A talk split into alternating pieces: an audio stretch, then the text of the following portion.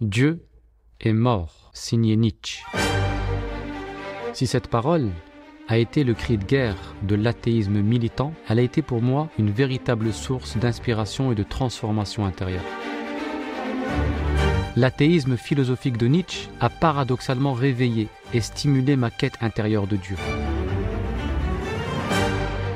De manière générale, la philosophie, en tant qu'aspiration à la sagesse, a énormément contribué à nourrir mon cheminement spirituel et à comprendre le sens profond de ma religion.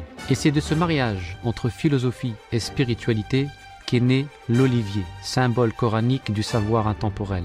L'olivier est une académie qui dispense un enseignement qui conjugue harmonieusement philosophie et spiritualité. La première pour apprendre à conduire ses idées et sa pensée, et la seconde pour apprendre à guider son âme. Si vous êtes aussi habité par une quête ou tiraillé par des doutes, ou si tout simplement vous éprouvez le besoin de réfléchir ou de cheminer, nous serons heureux de vous compter parmi nos académiciens et faire partie de cette belle aventure à l'ombre de l'olivier.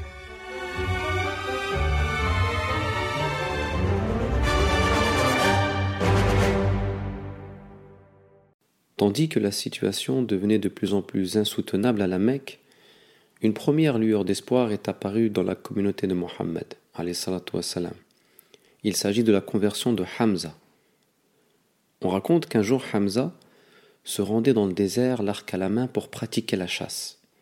Sur le chemin du retour, et après avoir visité la Kaaba, il est interpellé par une femme qui lui déclare Ô Abu Omara, si seulement tu savais ce que ton neveu vient de subir de la part d'Abu Jahl. Il l'a agressé, insulté et maltraité.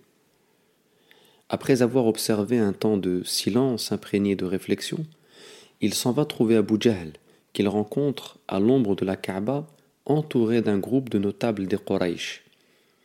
Il s'avance calmement vers lui, se saisit de son arc et le frappe fermement au visage avant de lui dire Oses-tu insulter Mohammed alors que moi-même j'ai embrassé sa religion? Rends-moi donc l'appareil si tu en es capable. Cette conversion inattendue a foudroyé les Quraysh témoins de l'humiliation d'Abu Jahl. Une autre lueur d'espoir allait apparaître de façon encore plus surprenante. Parmi les ennemis de l'islam, on trouvait le fougueux Omar ibn al-Khattab, qui s'était déjà illustré en s'en prenant violemment et jusqu'à épuisement une femme fraîchement convertie à l'islam. Un jour, excédé par le trouble causé par le message de Mohammed, il décide de passer à l'acte en mettant définitivement un terme à la vie du prophète sallallahu alayhi wa. Il sort donc de chez lui, l'épée à la main, pour trouver Mohammed, mais sur la route, il est apostrophé par un certain Noaim, secrètement converti à l'islam, qui perçoit la colère sur le visage de Omar. Ce dernier lui confie son intention criminelle et Noaim lui conseille de commencer par mettre de l'ordre dans sa propre famille en l'informant que sa sœur Fatima et son époux Saïd avaient épousé la religion de Muhammad. C'était une belle stratégie de diversion pour protéger le prophète. Furieux, Omar décide de se rendre chez sa sœur, qu'il surprend en train de réciter le Coran avec son époux et le jeune compagnon Khabbab. Il se jette sur son beau-frère pour le frapper. Sa sœur s'interpose avant de recevoir un violent coup de la part de Omar, qui l'a fait saigner. Il regrette aussitôt son geste et sa sœur finit par lui lancer au visage. Oui, Ya Omar, nous sommes musulmans et nous croyons en Dieu et son envoyé. Quant à toi, fais ce que bon te semble. Omar demande à voir le support où étaient inscrites les paroles de Dieu, mais sa sœur exige qu'il fasse d'abord ses ablutions pour se purifier. Il obtempère et se met à lire le passage suivant.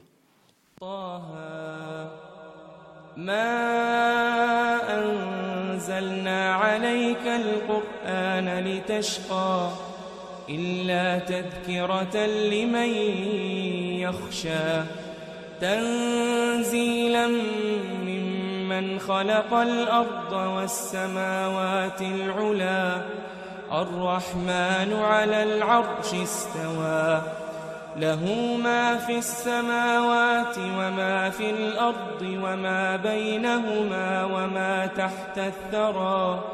وإن تجهر بالقول فإنه يعلم السر وأخفى. الله لا إله إلا هو.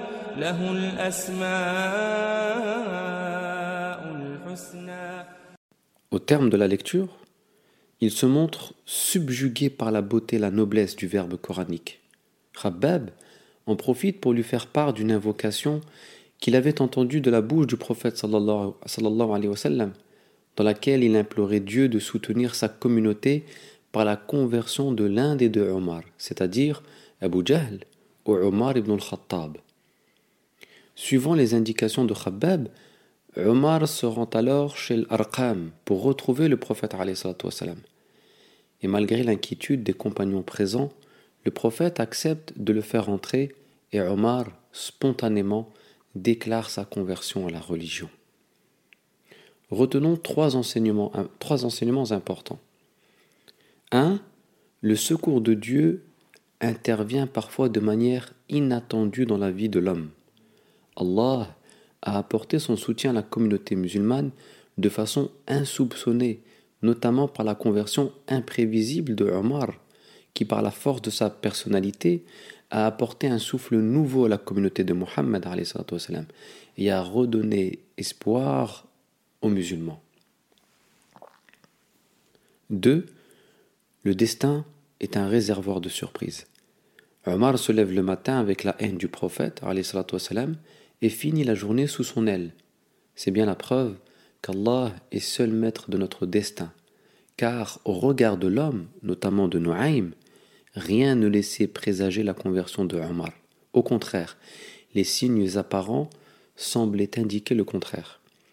Comment une vie peut basculer en quelques heures et de façon surprenante? Cela fait partie des mystères de la table gardée. 3. Le prophète n'a pas réduit Omar à son égarement de départ, car son intuition profonde décelait en lui de belles prédispositions spirituelles et une forme de sagacité. Le prophète avait cette capacité de ne pas se laisser tromper par les apparences et de percevoir la réalité profonde des choses. C'est ce qui l'a conduit à, invoquer en la faveur de Omar ibn Khattab.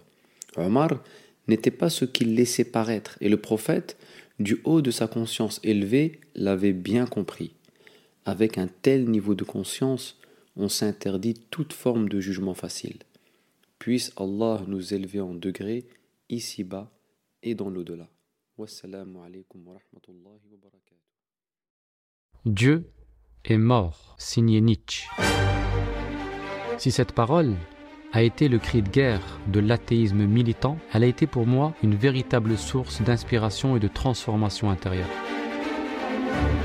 L'athéisme philosophique de Nietzsche a paradoxalement réveillé et stimulé ma quête intérieure de Dieu. De manière générale, la philosophie, en tant qu'aspiration à la sagesse, a énormément contribué à nourrir mon cheminement spirituel et à comprendre le sens profond de ma religion. Et c'est de ce mariage entre philosophie et spiritualité qu'est né l'olivier, symbole coranique du savoir intemporel.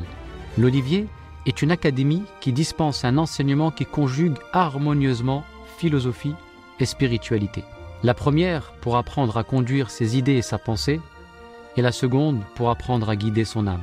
Si vous êtes aussi habité par une quête ou tiraillé par des doutes, ou si tout simplement vous éprouvez le besoin de réfléchir ou de cheminer, nous serons heureux de vous compter parmi nos académiciens et faire partie de cette belle aventure à l'ombre de l'olivier.